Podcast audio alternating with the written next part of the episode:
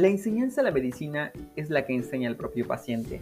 Esta frase tiene más de 100 años, por ahí de 1900, y fue hecha por William Osler, un médico canadiense, quien nos habla de cómo a través del paciente, con todo su contexto, podemos realmente aprender, aplicar el conocimiento adquirido, construir nuevos conocimientos, relacionar conceptos que en el aula podrían estar desconectados, en fin, toda una experiencia de aprendizaje.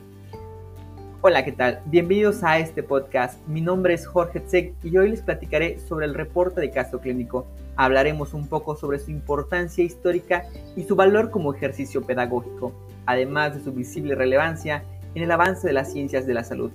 Iniciemos. Bueno, pues a mi parecer, la frase de William Osler prácticamente podría aplicarse o hacer alusión a un reporte de caso clínico pero, ¿qué es un reporte de caso clínico? Asalwit y Abdullah presentaron una interesante definición en el 2019.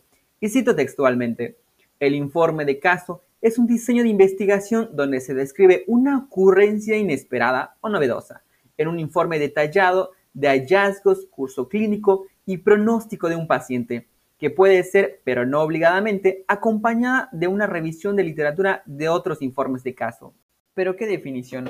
Una definición que da para mucho análisis. Qué interesante que estos autores mencionan ocurrencia inesperada o novedosa, haciendo referencia a la patología o condición del paciente. ¿Por qué no simplemente llamarle patología? Considero que el nombrarlo como lo hacen crea un espacio más amplio en el que un accidente, una manifestación clínica, una reacción farmacológica o cualquier situación inesperada que pueda ser analizada, atendida y resuelta metodológicamente da pie a un reporte de caso clínico. De igual manera, vale la pena analizar las palabras inesperada o novedosa en esta definición. En principio, un reporte de caso clínico busca también poner al alcance de los profesionales de la salud recursos para atender una situación que podría representar un reto. Es decir, imaginemos un paciente con una condición que surge por una prolongada terapia farmacológica, algo no reportado.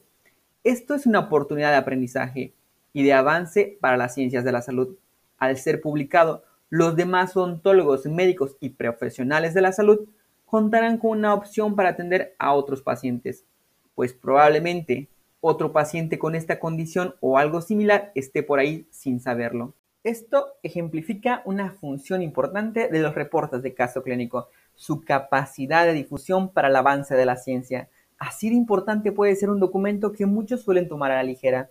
Y si esto no es suficiente, les presento tres momentos históricos sobre los reportes de caso clínico. Demos un vistazo al pasado.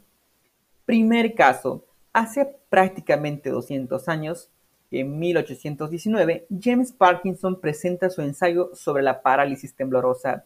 Se estaba dando a conocer lo que hoy lleva por nombre enfermedad de Parkinson en honor a este científico que lo reportó.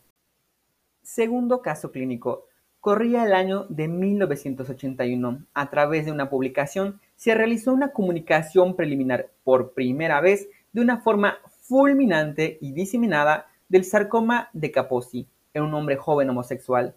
Hoy sabemos que este sarcoma es la neoplasia más frecuentemente asociada al virus de la inmunodeficiencia humana y al SIDA. Este reporte de caso presentó las bases para que dos años más tarde se presentara al mundo el VIH. Tercer momento histórico, tercer caso clínico. Ali Saki en el 2012 informó en el New England Journal of Medicine sobre el aislamiento del nuevo coronavirus de un hombre con neumonía en Arabia Saudita. En este informe de caso, significó el descubrimiento del síndrome respiratorio de Medio Oriente por coronavirus.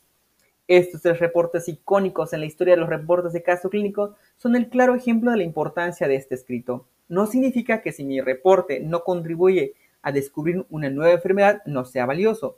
Recordemos que la ciencia avanza rápidamente a pequeños pasos.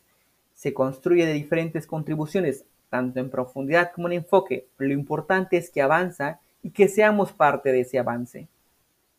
Esta ha sido una rápida revisión del comienzo de los reportes de casos clínicos como hoy los conocemos. Hasta luego.